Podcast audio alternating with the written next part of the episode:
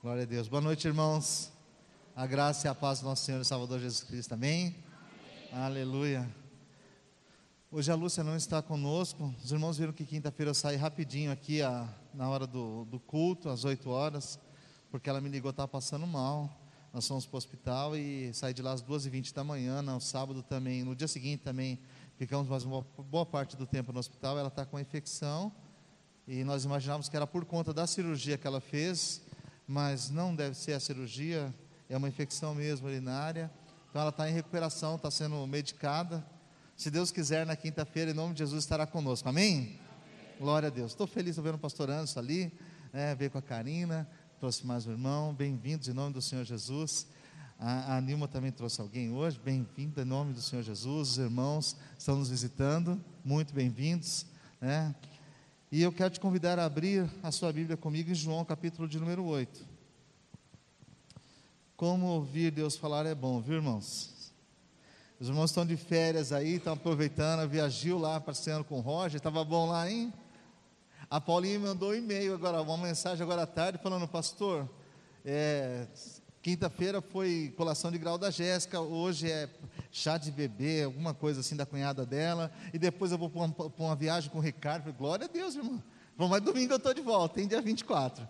Então nós estamos ansiosos, já esperando a Paulo e o Ricardo, dia 24 aí de volta. Isso é benção, irmãos, tem que aproveitar as férias e descansar, ter um tempo de Deus que é bom para todo mundo, amém?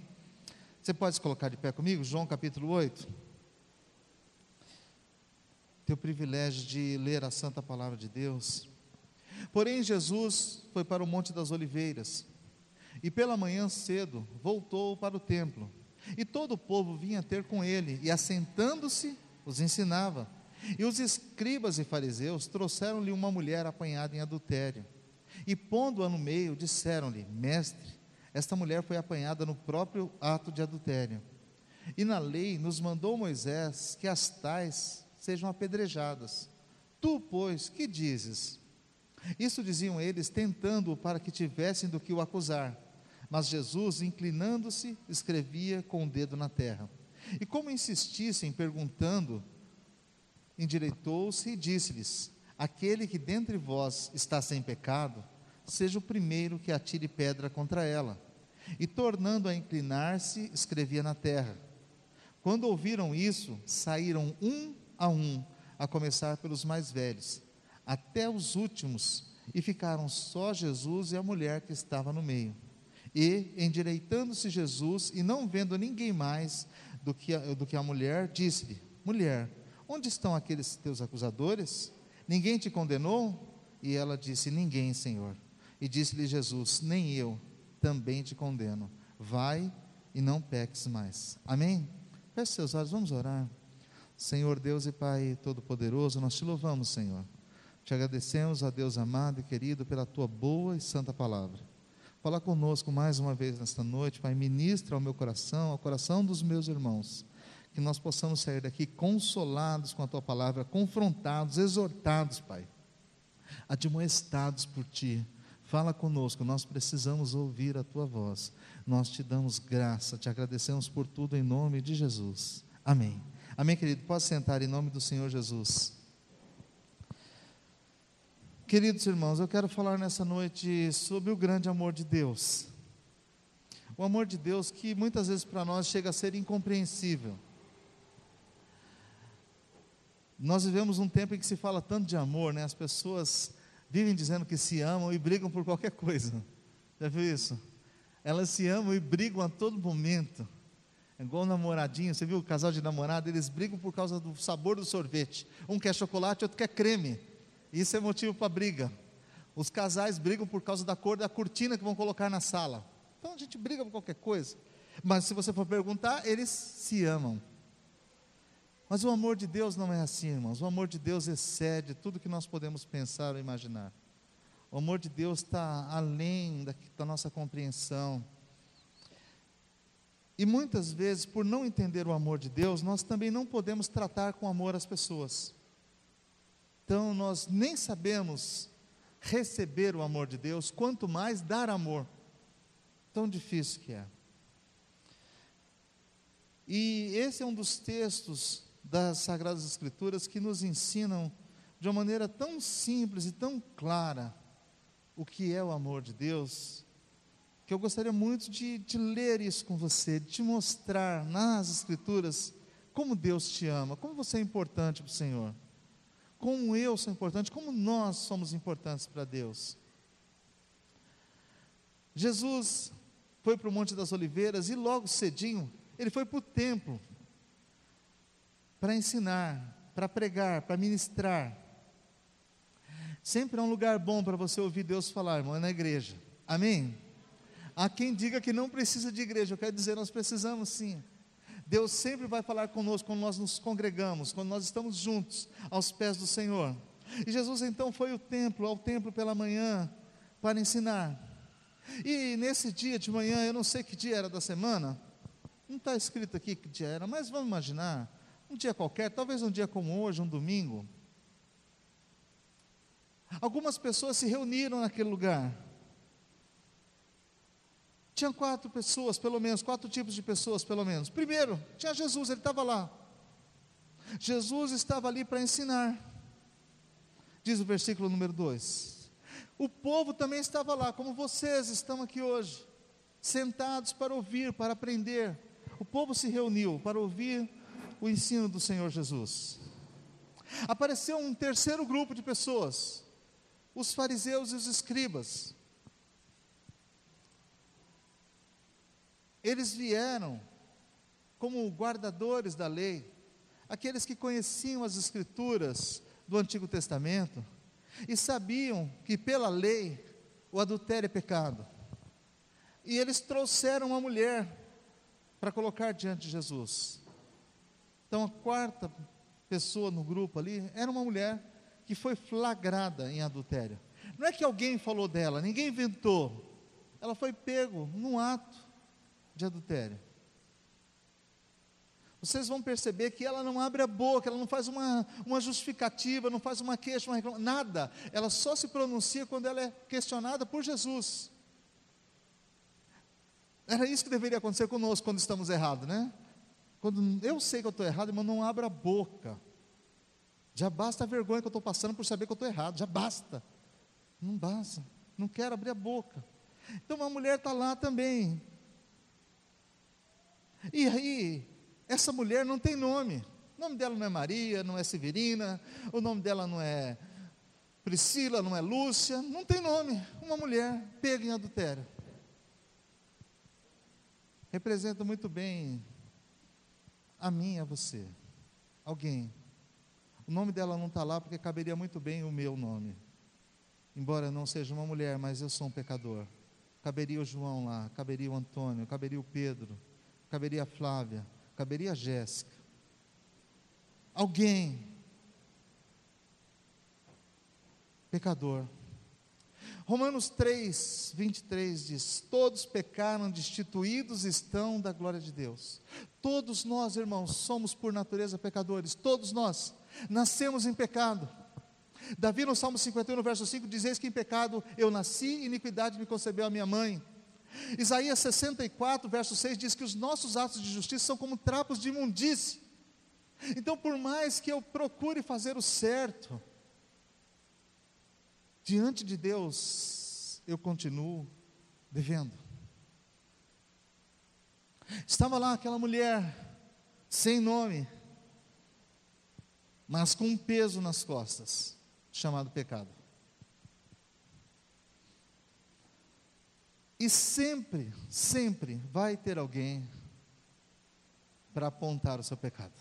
Sempre. As pessoas podem não falar para você na sua frente, elas podem não dizer na sua cara, mas elas estão de longe. Você está passando, elas estão dizendo: está vendo? Lá está indo ele, está indo ela, lá vai.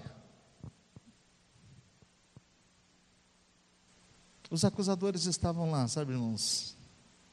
E a Bíblia diz em João 10, 10, na parte A, que o inimigo, Satanás, veio senão para roubar, matar e destruir. Ele estava ali tentando destruir uma vida através da acusação. Ele é o nosso acusador de dia e de noite. O cenário preparado era de destruição, a mulher sabia que pela lei ela estava condenada, não tinha como justificar-se. Aqueles que a levaram sabiam que Jesus não podia dizer que eles deveriam esquecer. Oh, faz de conta que vocês não viram ela. Vamos ter misericórdia. Ele não pediu isso. Eu conheço a história dessa mulher, foi a primeira vez que ela errou. Jesus não falou isso.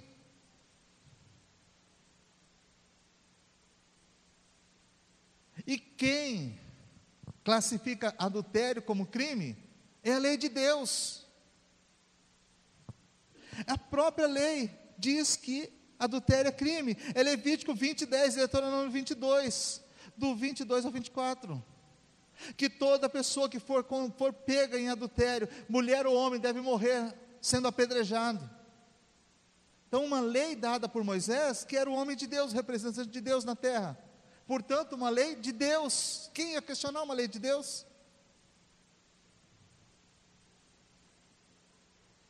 E eles foram até Jesus sabendo que Jesus não poderia questionar uma lei de Deus. Jogaram a mulher ali, diante dele. E diz o verso 4: E pondo-a no meio, disseram-lhe: Mestre, esta mulher foi apanhada no próprio ato, adulterando. E na lei nos mandou Moisés que as tais sejam apedrejadas. Não precisava levar Jesus, na é verdade, irmãos? A lei já diz que ela deveria ser apedrejada. Aí eles perguntam: E tu, mestre, o que é que você diz? Tu o que dizes? Sabe, irmãos, o amor de Deus é algo que nos surpreende. Porque quando todas as circunstâncias nos condenam, tudo que está ao nosso redor diz que nós não prestamos, que nós não valemos nada, que nós não temos chance nenhuma, e nós sabemos o quanto falhamos. Deus nos surpreende com um ato de amor extraordinário. As Escrituras dizem que Jesus, Ele não falou uma palavra, ele não se colocou de pé diante da mulher e botou o dedo para baixo, dizendo assim: Está vendo? Falei para você que não podia adulterar? Você não sabia? a Bíblia diz que ele inclinou-se, ele abaixou-se. Talvez no mesmo nível que ela se encontrava, no chão, envergonhada, machucada, arrebentada. E sem levantar a cabeça, Jesus começou a escrever na terra. Você sabe que tem gente que não entende nada que a gente fala, você tem que desenhar para ele saber? Jesus acho que começou a desenhar para aqueles caras, não é possível. Porque tanto que Deus fala que nós devemos amar, amar, amar, mas nós só queremos condenar, condenar, condenar. Jesus então ele vem, abaixa-se ali e começa, diz as Escrituras, a escrever com seu dedo na terra. E eu imagino que enquanto Jesus escreve, ou desenha, não sei o que ele fez, os homens estão em volta olhando. A cabeça da mulher deve estar a ponto de explodir pensando: vou morrer hoje, é o meu fim. Será que ele não vai falar nada? Às vezes nós ficamos assim desesperados, achando que Deus se calou, não é, não é verdade, irmãos? Como nós acabamos de cantar aqui, esperar Deus falar é uma angústia. E nem sempre Ele fala no tempo que nós esperamos ou da forma que desejamos. Tem tempos que Ele se cala e você fica angustiado sem saber se está certo, se está errado, se Deus aprova, se Ele reprova. Jesus está lá, simplesmente com o dedo na areia.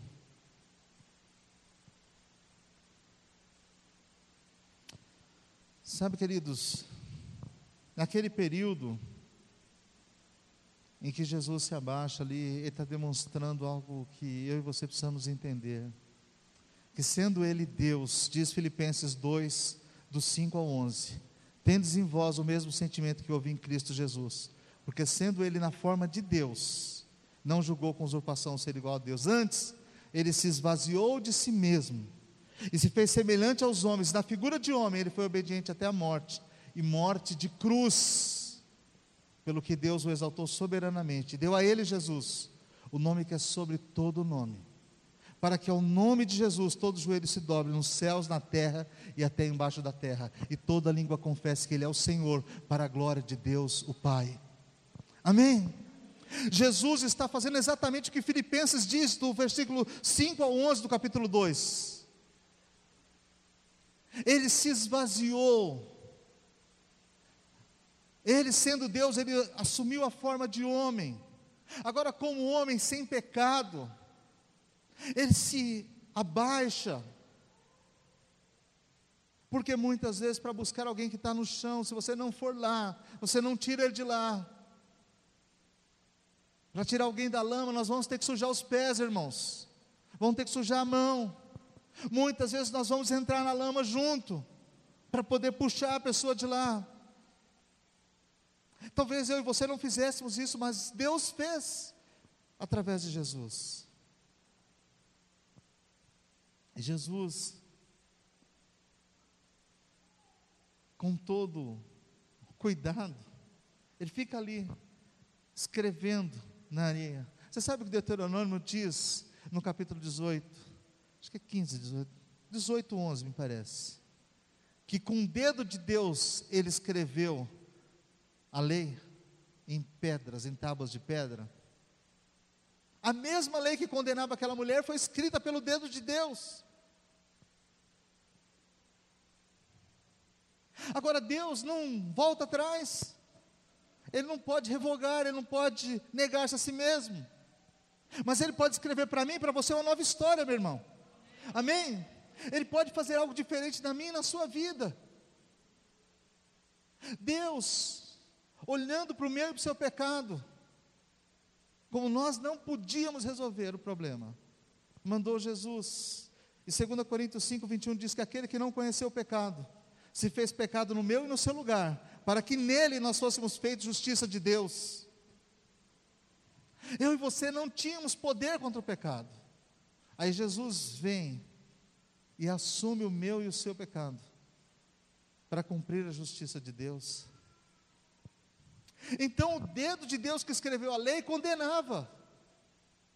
Lá atrás, nós vamos ver no livro de Daniel, no capítulo de número 5, do verso 22 mais ou menos ao 28, que o filho de Nabucodonosor fez uma festa, e ele usou os utensílios do templo para urgias, para bebedices, e ele viu uma mão que apareceu e escrevia na parede, e ele ficou impressionado com aquilo e assustado, e a mão escrevia e ele não entendia o que estava escrito, e ele buscou alguém que interpretasse. Então lhe disseram: Olha, nos tempos do seu pai, quando seu pai era rei, havia um homem de Israel. Esse homem, chamado Daniel, ele interpreta sonhos e visões, e ele pode talvez interpretar o que está escrito. E ele chama Daniel, e Daniel olha para a parede, e na parede está escrito assim: Menel, Menel, Tekel, Parsim.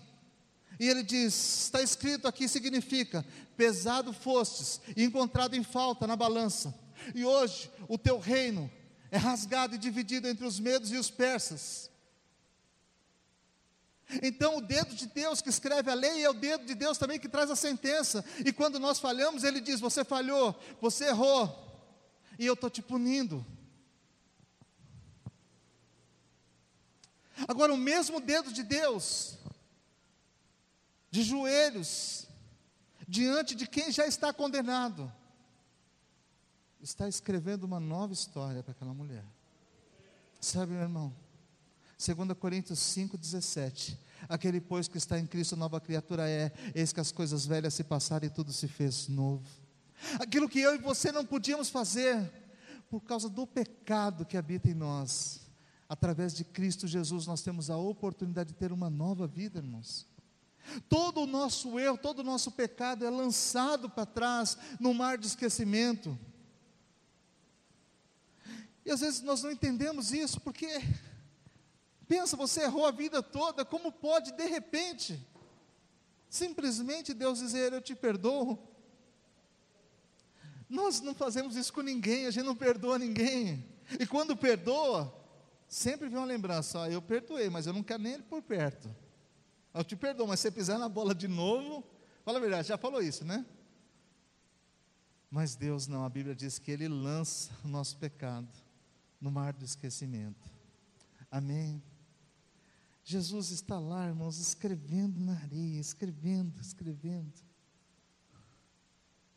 E eu acho que isso causa impaciência nos homens que estão ao redor dele, querendo um veredito. E aí, mestre, como é que é? Vamos tacar pedra na mulher ou não vamos? Nós vamos ou não vamos matar essa moça aí? Às vezes, tudo, irmãos, que as pessoas querem nos matar, tudo que elas querem é acabar conosco. E vou dizer a verdade, elas têm razão para isso. Os homens não estavam errados à luz das Escrituras. Mas Deus não trabalha com a questão da razão, nem do merecimento. Deus trabalha com algo que nós precisamos entender chamado graça.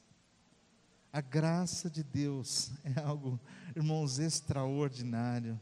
Não é porque eu e você merecemos.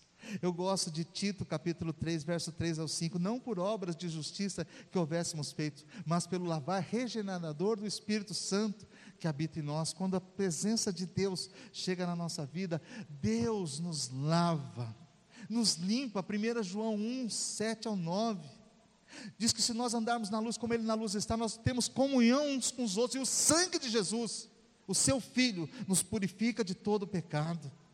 Sabe, irmãos, a única forma que nós temos de ter paz com Deus é através de Jesus. A única forma que nós temos de vencer o pecado não é por praticar muita leitura bíblica, não é por muito orar, não é porque você vem em todos os cultos, tudo isso é bom, mas pode ser só uma prática para te justificar. E dependendo da intenção do seu coração, é um pecado. Porque quando eu leio a Bíblia só para dizer para os outros que eu li, eu estou pecando. Porque minha intenção é má.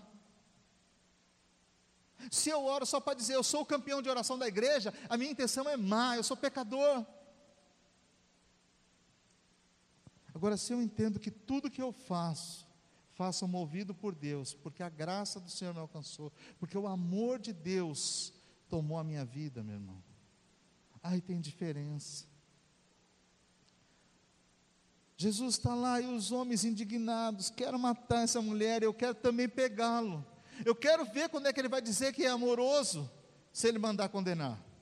E quero ver como ele vai dizer que é santo, se ele mandar perdoar, porque a lei diz que deve morrer.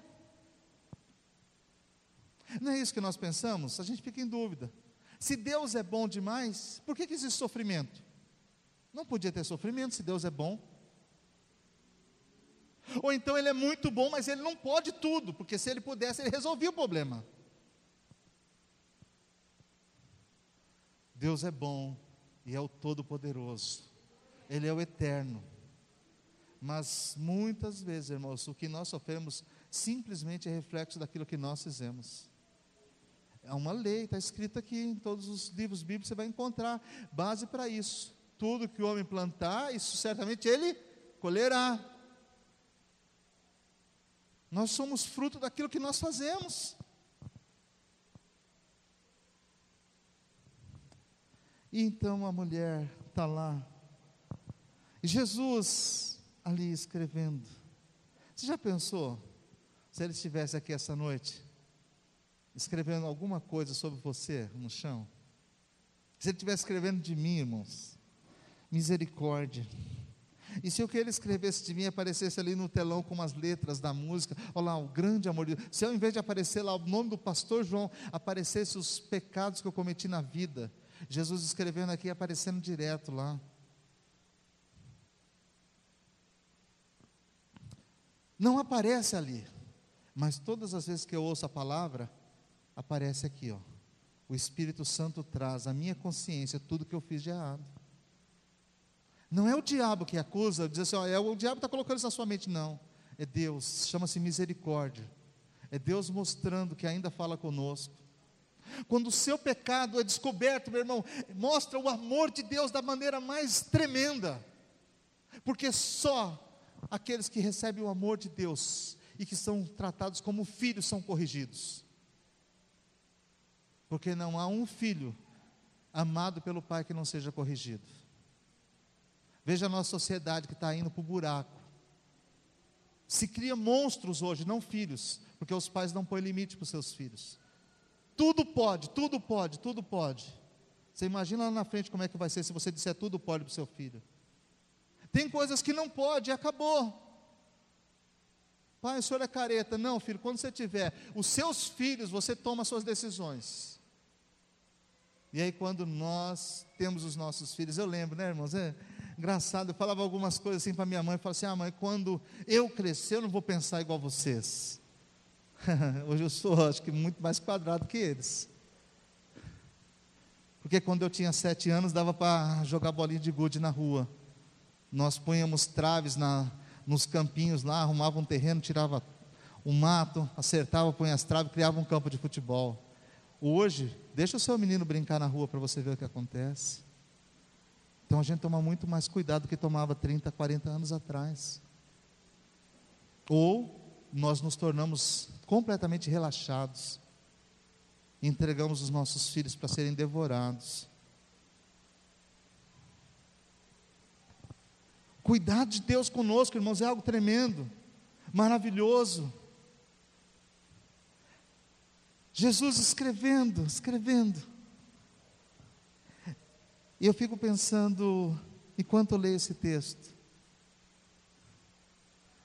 o que será que ele estava escrevendo de mim ali? Você já pensou nisso? O que será que Jesus já escreveu sobre você? Se todas as coisas estão nuas e patentes aos olhos de Deus, como diz Hebreus capítulo 13, todas as coisas estão nuas e patentes. Os olhos de Deus estão em todo lugar, Provérbios 15, 3. Ele conhece tudo, ele sabe tudo. Conhece até os meus pensamentos, e olha que meus pensamentos não são coisa boa, não. E Deus conhece.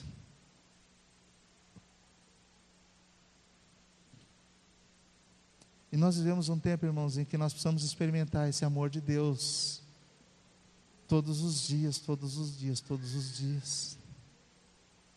Deus continua nos amando, Ele continua amando o mundo de uma maneira tal.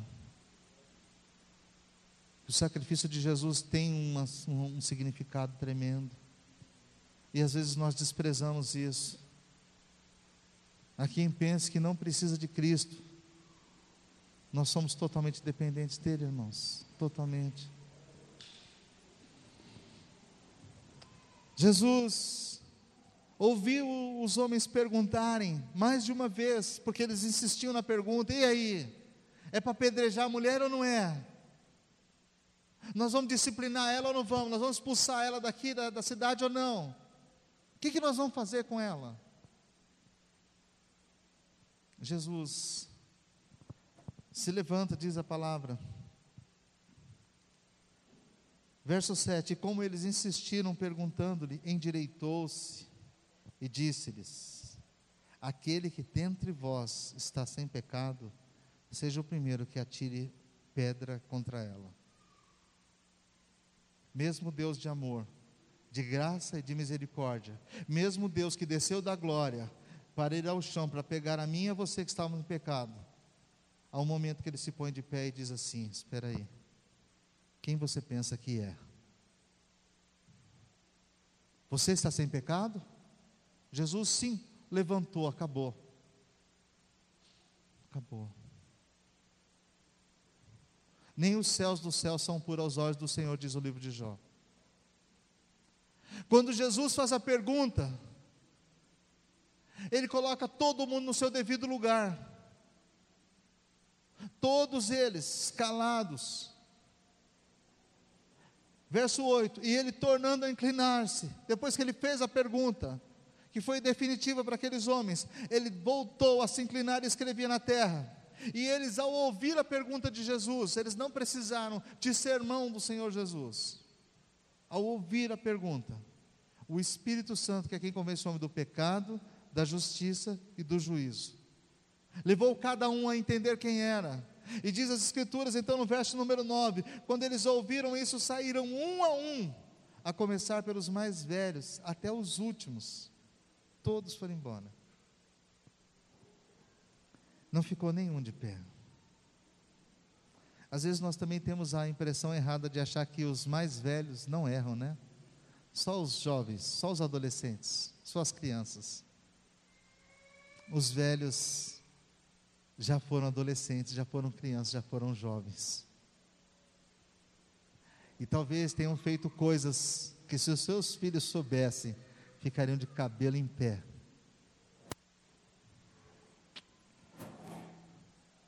Todos eles saíram daquele lugar, sabe, irmãos? Porque eles entenderam que não eram justos o suficiente para condenar ninguém. Sabe que nós temos uma resistência muito grande a entender que nós somos limitados, que nós não somos justos o, suficiente. Há quem bata o pé dizendo assim, mas eu faço tudo certinho, direitinho. Há quem insista em pensar que é merecedor de aplausos. Domingo, não, essa semana eu vou pregar na Igreja Batista sobre oração. É, é uma das coisas que me encanta pregar sobre oração. Mas um dos problemas que nós temos nessa área é achar que porque nós fizemos alguma coisa certa, quando nós orarmos, Deus vai responder. Porque nós acertamos, agora Deus responde a oração, porque nós temos tudo certinho. Quando a oração deveria nos tornar quebrantados o suficiente para entender que a misericórdia de Deus é todos os dias revelada na nossa vida. E se nós orarmos, foi porque o Espírito Santo nos levou à oração. Se nós formos à leitura bíblica, o Espírito Santo nos incitou a ler. Se nós viemos ao culto, foi porque o Espírito Santo nos trouxe ao culto. Mas nossa vontade sempre é dizer: Eu fiz. Eu fiz. Há sempre um engano tão grande, né, irmãos? Em pensar, porque nós tomamos uma atitude, aí Deus correspondeu a essa atitude nossa. Olha as pregações sobre Abraão, porque Abraão foi ao Monte Moriá, porque Abraão ofereceu Isaac, então Deus pôde dar para Abraão. Irmãos, se não fosse Deus, Abraão jamais teria chegado ao Moriá. Você pensa que um homem normal andaria três dias com seu filho para entregar em sacrifício? Foi Deus que levou aquele homem até o Monte Moriá. Mas nós achamos não que é porque ele era um homem de fé. Nós vamos depender mais de Deus, irmãos. Entender o trabalhar do Senhor na nossa vida. Nós sofremos todos os dias, às vezes sem merecer, você pode fazer as coisas tudo certo e dar tudo errado. E há quem faça tudo errado e para o cara dar tudo certo. Como é que você explica isso? Não sei. Tem explicação para isso. Mas eu sei que Deus me ama tanto, que Ele cuida de mim nos mínimos detalhes. A mulher está ali se sentindo acusada, quase destruída. E ela não conseguiu perceber o quanto Deus a estava amando. Lhe colocou no lugar de destaque, colocou ela diante de Jesus. Os homens começam a sair um por um, um por um, um por um. Porque o pecado de cada um de nós vai ser revelado um dia, sabe, irmãos? Eu posso esconder de você, eu posso esconder da igreja, eu posso esconder da minha mulher, mas do meu Deus eu não vou poder esconder nada nunca. Você pode esconder de todo mundo o que você faz, mas de Deus não. Eu gosto da figura, não lembro quem foi, um dia um pregador num congresso que eu estava, ele se colocou embaixo de um púlpito de vidro como esse. E ele falou que nós, quando tentamos esconder de Deus, é como se entrasse embaixo de um púlpito de vidro, é transparente. Deus olha e vê tudo e você fica lá se escondendo, como Adão atrás das árvores, né? Adão peca e Deus pergunta: onde estás, Adão? Adão atrás das árvores como se Deus não pudesse vê-lo. O Senhor nos conhece, irmãos, por inteiro, por inteiro. E sabe o que mais me encanta em Deus? Que mesmo me conhecendo como Ele conhece, Ele ainda continua me amando. Olha, Só Deus faria isso. Só Deus. Jesus, quando vê que os homens vão saindo, ele dirige então a sua palavra pela primeira vez à mulher. Todos os acusadores foram embora, não ficou nenhum.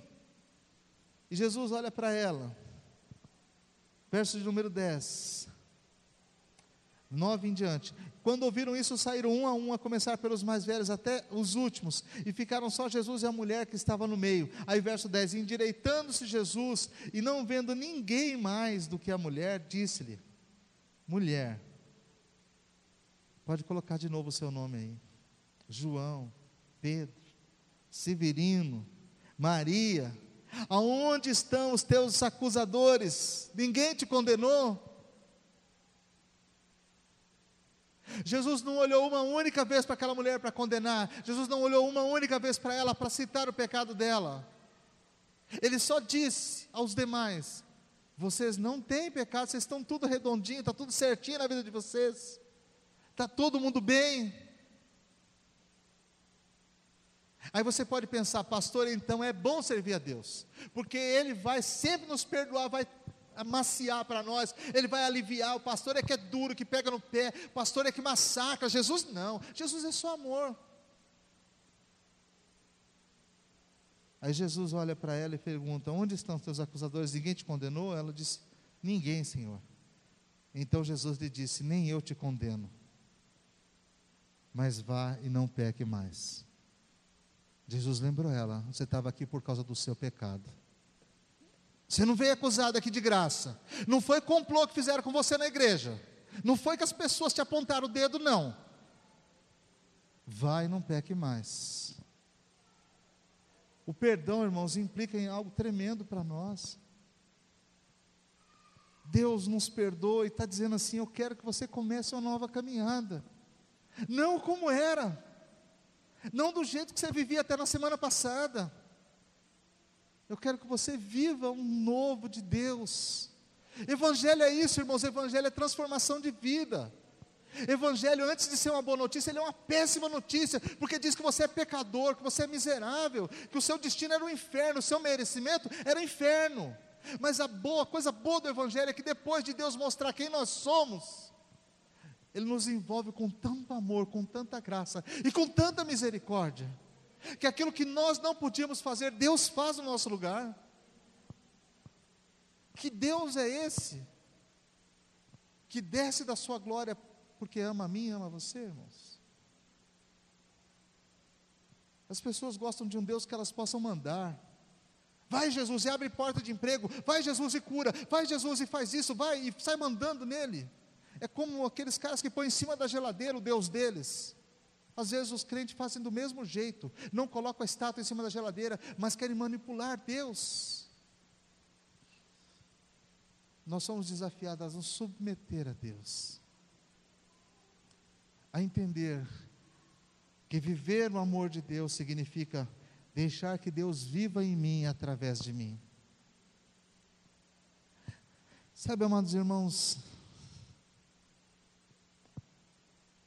a igreja foi desafiada a fazer isso aqui, ó. o que Jesus fez. A pregar o Evangelho de uma maneira tal que todos saibam que, sejam, que são pecadores, todos precisam saber isso. Mas todos precisam saber também que nós temos um Deus que ama, um Deus que perdoa pecado, um Deus que dá nova vida, um Deus que traz vida e vida com abundância, um Deus que nos envolve no seu amor, na sua graça e na sua misericórdia. Quando ouvi um grande pregador do passado, Spurgeon, pregar na catedral em Londres, um grupo de pastores que foi ouvi-lo à noite, pela manhã eles passaram a ouvir um grande pregador pregando numa igreja e disseram ao final do culto: que pregador extraordinário. À noite eles foram para a catedral ouvir o Spurgeon pregar. E ao final do culto eles diziam: Que Deus extraordinário. Porque não importa o pregador, o que importa é o Deus que ele anuncia, meu irmão. É o Deus que ele anuncia. Que adianta nós fazermos uma pregação extraordinária do ponto de vista de eloquência, de oratória, e falarmos de nós mesmos, das nossas conquistas, daquilo que nós queremos avançar, de onde nós queremos chegar. O que importa é falar de um Deus que pode nos tirar da lama e nos colocar num lugar de vitória, de um Deus que nos tira do pecado e nos dá vida, nos tira da morte para a vida e vida com abundância, um Deus que muda o nosso nome, irmãos, e que o escreve no livro da vida, um Deus que está acima de toda a mediocridade dos homens, está acima das asneiras que eu e você podemos fazer, e mesmo sabendo que nós vamos continuar errando muitas vezes, Ele vai continuar nos amando. As mãos dele estão estendidas para nós assim. Eu gosto de Isaías 49, 15. Pode uma mãe que amamente esquecer-se do filho do, do filho do seu ventre, de maneira que não se compadeça dele? Todavia, se ela se esquecer, eu não me esquecerei de ti, diz o Senhor. Eu tenho o teu nome gravado na palma da minha mão, e os meus muros estão constantemente ao redor de ti. Sabe, irmãos, nosso Deus que cuida de nós e que nos ama. Nós temos um ano inteiro pela frente para desfrutar desse amor de Deus e anunciá-lo a outras pessoas. Quem pode nesse dia, quem poderia hoje dizer não preciso de Deus? Você conhece alguém que não precisa de Deus? Todos nós precisamos. Nós ouvimos aqui o pastor na quinta-feira, o pastor Cassiano, eu conversei com ele antes do culto, eu não pude assistir o culto, porque fui para o hospital. Mas eu, o Cassiano me falava do sofrimento lá em Santarém, das crianças que são vendidas por cinco reais, por um quilo de arroz por um frango. Aí você pode pensar, pastor, mas é lá longe Santarém. Irmãos, talvez na porta da nossa casa. Por cinco reais. Você vai encontrar isso acontecendo. E o problema da nossa nação não é governo. Porque tem uns crentes que não entendem absolutamente nada, eles vão para a rede social falar mal do governo. O problema da nossa nação não é educação. Tem gente que pensa que se o povo tivesse educação, o nosso país seria um paraíso. Irmãos, esses caras que estão roubando a gente lá no governo, esses bandidos, foram educados nas melhores faculdades do país para nos roubar. Então, nosso problema não é educação, nosso problema é o pecado. O nosso problema é que o homem está distante de Deus. O nosso problema é que o homem não teme a Deus. Esse é o problema. O nosso problema é que algumas pessoas, até mesmo entre nós, só querem acusar e jogar pedra. E o papel da igreja é mostrar sim que há pecado, mas mostrar que há um redentor que vive e que reina para todo sempre. Então eu quero te dizer em nome de Jesus, não sei qual é o seu erro, qual é o seu pecado, mas sei que ele existe porque não tem ninguém aqui que não tenha falhado. Eclesiastes 7:20, não há um só homem que faça o bem que não erre. Romanos 6:23, todos pecaram. 3:23, todos os pecados são destituídos da glória de Deus. 6:23, o salário do pecado é a morte. Mas também diz na parte B, mas o dom gratuito de Deus é a vida eterna por meio de Cristo Jesus, o Senhor. Então todos nós, em algum momento da nossa vida, falhamos demais, demais, demais. E o encantador é saber que mesmo assim Deus nos amou demais. Muito maior do que o nosso pecado foi o amor do nosso Deus. Algo incompreensível, imensurável. E Ele, o Senhor, está dizendo para você mais uma vez essa noite: Eu quero escrever uma nova história para você. Eu quero, quero escrever uma nova história para você. Eu quero te dar uma nova oportunidade de vida. Eu quero que você levante a cabeça. Ah, mas está todo mundo me acusando, e daí? Romanos capítulo 8. Quem tentará acusação contra os eleitos de Deus? É Ele quem os justifica. Quem os condenará? Se é Jesus Cristo, aleluia, quem morreu por Ele ou quem antes ressuscitou e agora está sentado à destra de Deus, o Pai. Sabe, irmãos, está na hora de nós levantarmos como igreja, olharmos para a cruz, sabermos que na cruz nós somos perdoados, na cruz nós somos redimidos, que o sangue de Jesus nos purificou, sim, e que nós podemos viver uma vida nova. Nós não precisamos viver pecando, nós não precisamos fazer todos os dias as coisas erradas, embora nós sejamos pecadores, nós podemos olhar para Cristo e falar: Senhor, me ajuda a prosseguir mais uma vez, me ajuda a continuar, Senhor. Me ajuda a levantar a cabeça. Eu quero fazer diferente. Quero te convidar, meu irmão, como igreja, a olhar para a cruz de Cristo.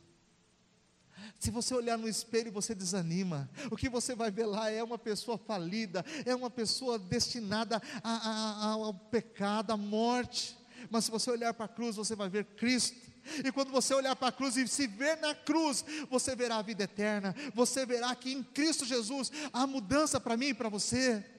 Nós podemos sim, queridos, caminhar com Deus nós podemos sim terminar os nossos dias e deitar na cama e dizer: Hoje eu consegui, terminei mais um dia na presença do Senhor, mais um dia, e amanhã, amanhã eu quero andar com Ele, e depois de amanhã também. Jesus disse para a mulher: Vai, não peques mais, mas eu tenho certeza, irmãos, que Jesus sabia que aquela mulher no decorrer da sua vida muitas vezes ia falhar. O que ele estava dizendo para ela: Olha, eu te tirei de uma situação difícil e estou te capacitando, te habilitando para que você caminhe de cabeça erguida para que você viva uma nova vida.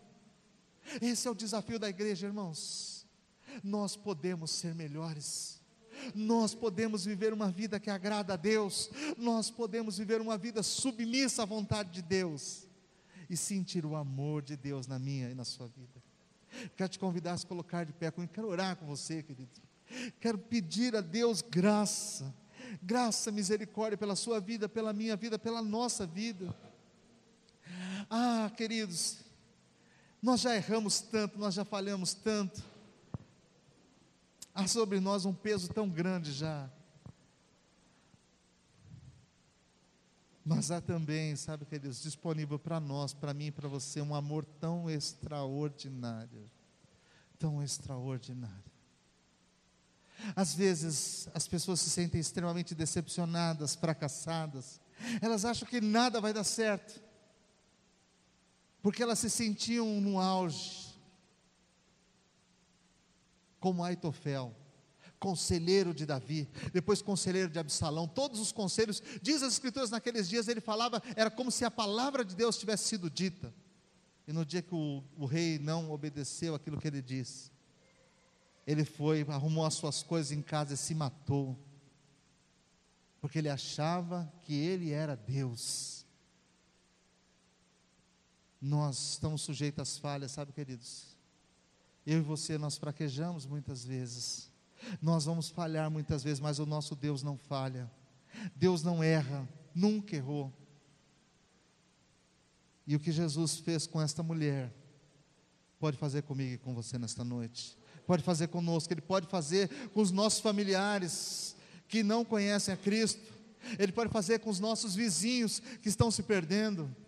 Ele pode fazer com aquela pessoa que você conhece no ambiente de trabalho. Na sexta de manhã, um amigo me ligou. E eu pensei que era, precisava de alguma coisa do trabalho. Eu falei: o que, você precisa? Ele falou assim: eu preciso de um aconselhamento. Não é crente. E aí ele contou o que ele estava vivendo.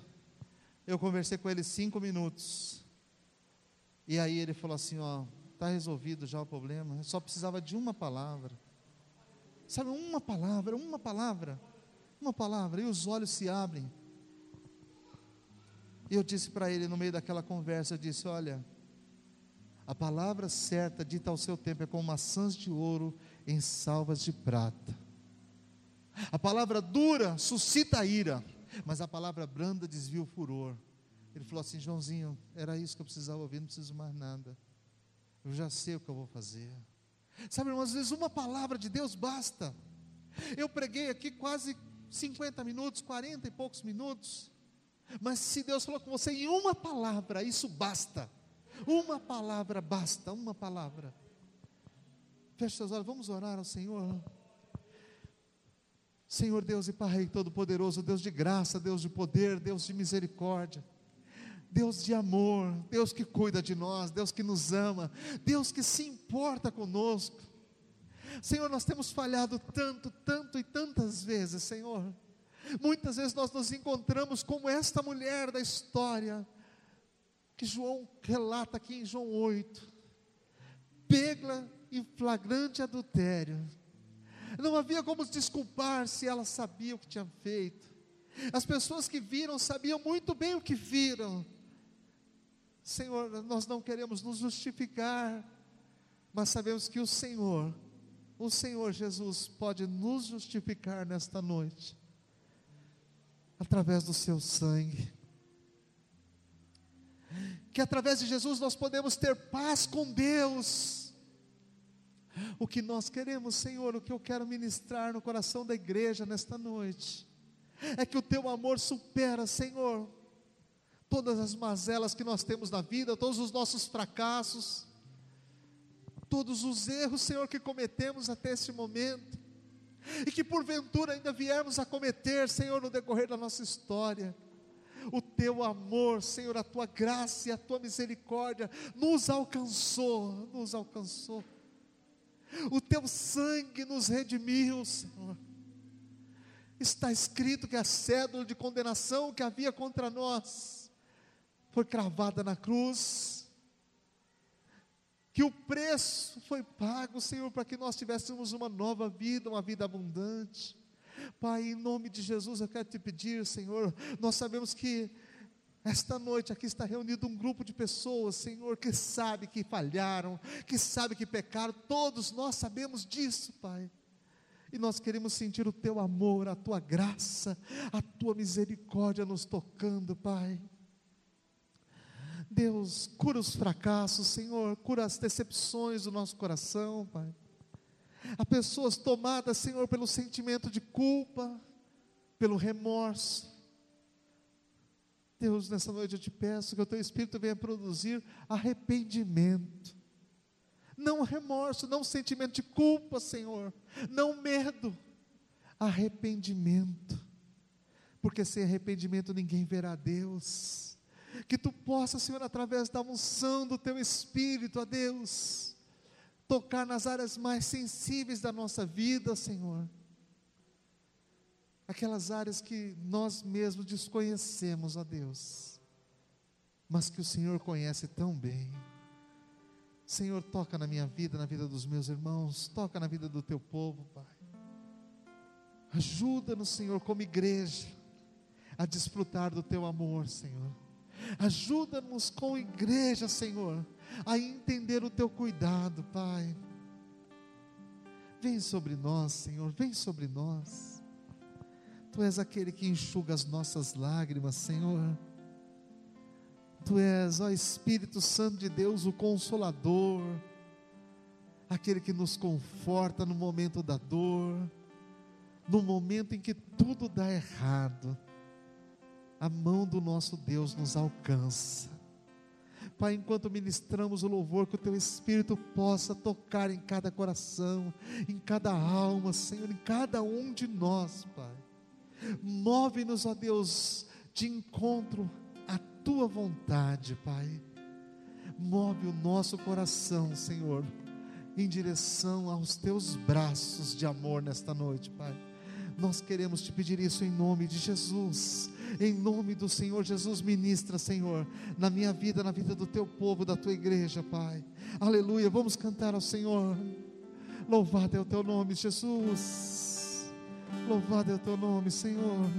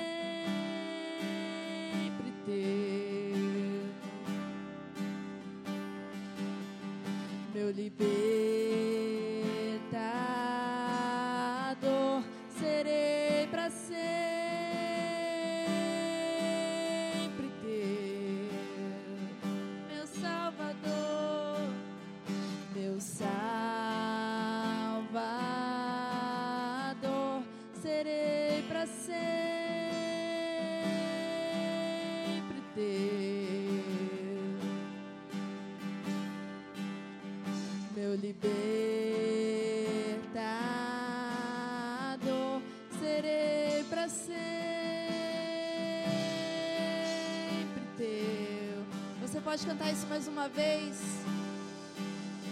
Meu sábio.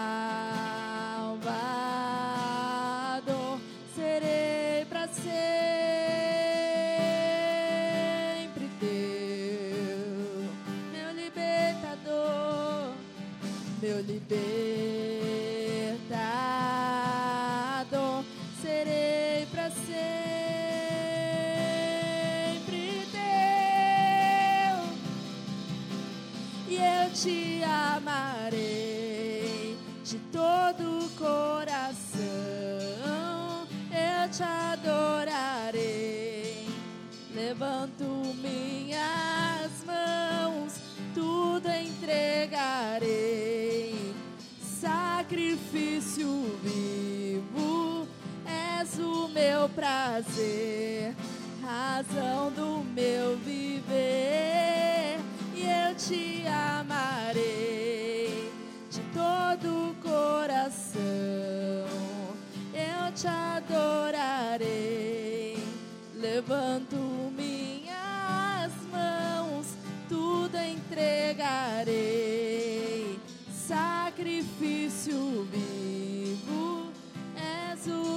prazer, razão do meu viver.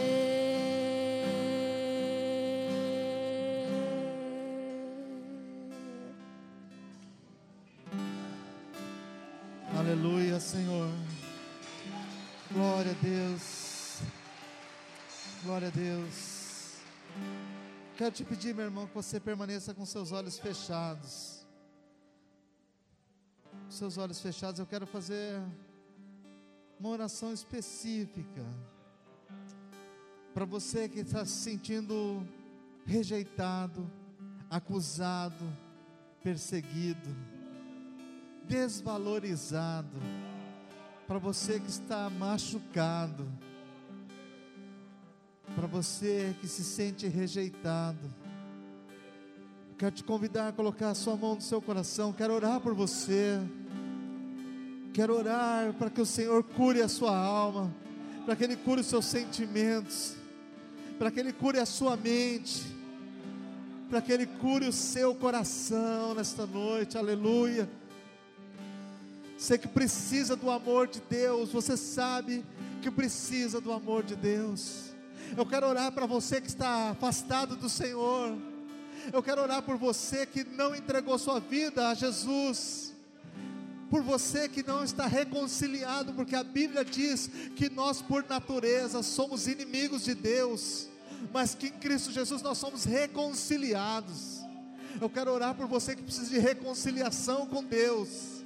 Você precisa, você sabe que você não tem feito a vontade de Deus, mas o Senhor, o Senhor que te ama, estende a mão para você nesta noite. Você que precisa de reconciliação, põe a mão no seu coração também. Essa oração é para você, meu irmão, é para você.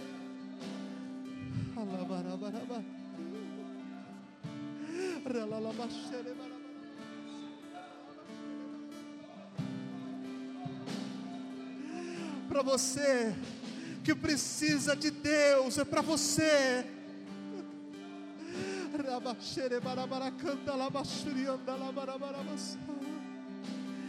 Pai amado, em nome de Jesus, o teu filho, Senhor, em nome de Jesus, nós queremos levantar um clamor, Senhor, um clamor, Senhor, aleluia.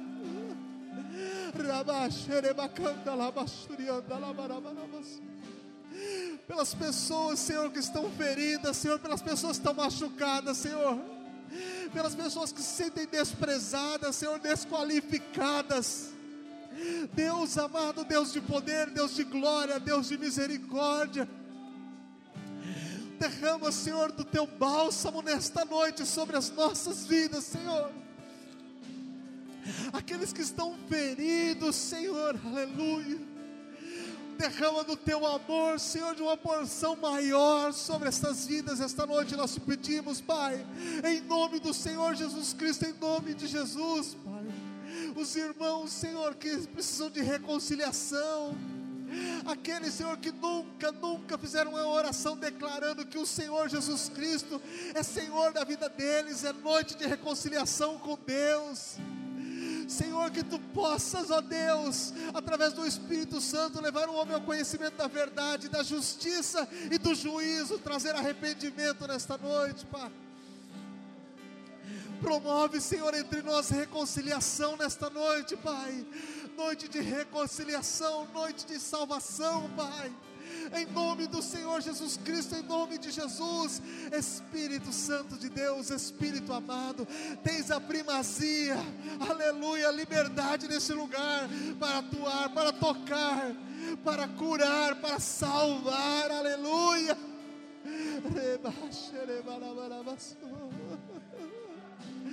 Deus, Deus, nós te amamos, Senhor, nós te amamos. Senhor, manifesta a tua glória, Senhor, sobre a vida desses irmãos. Manifesta, Senhor, a tua glória neste lugar. Manifesta, Senhor, a tua glória nas nossas vidas, Pai. Em nome de Jesus, vamos ministrar ao Senhor, aleluia. Glória a Deus, aleluia.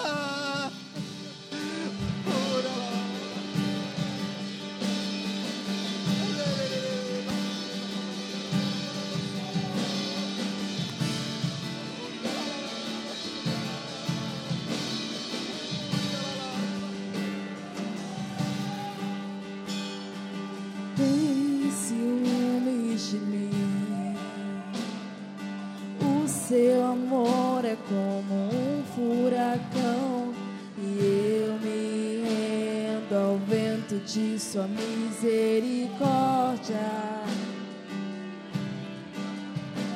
E então de repente não vejo mais minhas aflições, eu só vejo a glória e percebo quão maravilhoso Ele é.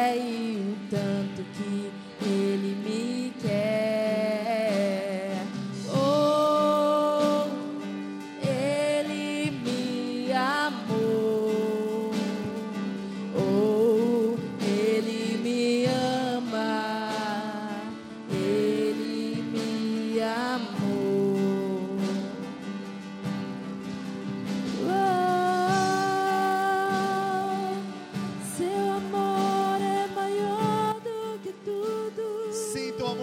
Deus, meu irmão. Sinta o amor de Deus. Sinta o amor de Deus te envolvendo nesta noite. Aleluia.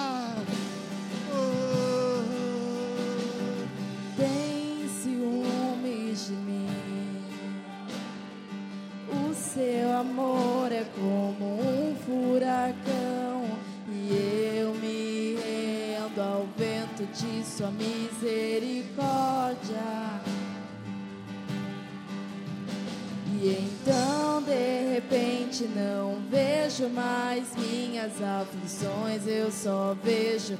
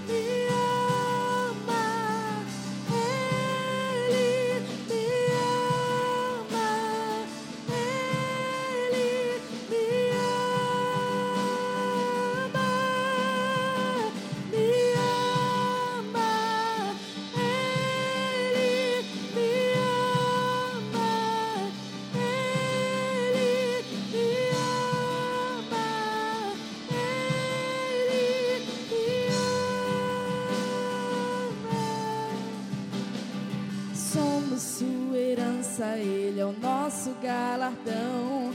Seu olhar de graça nos atrai à redenção. Se a graça é um oceano, estamos afogando.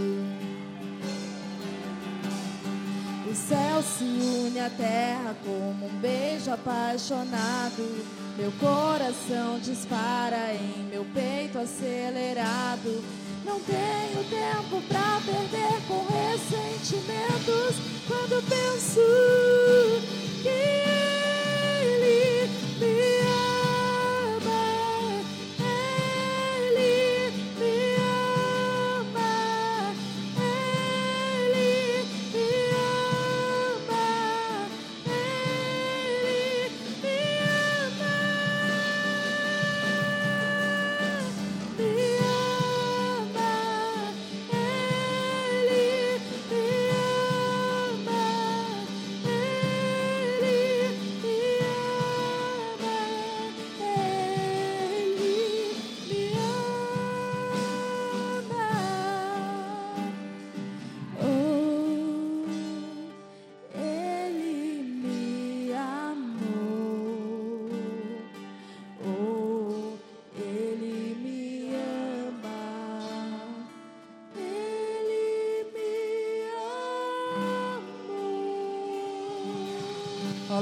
Senhor.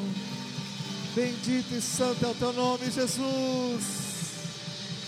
Bendito e santo é o teu nome, Jesus. Aleluia.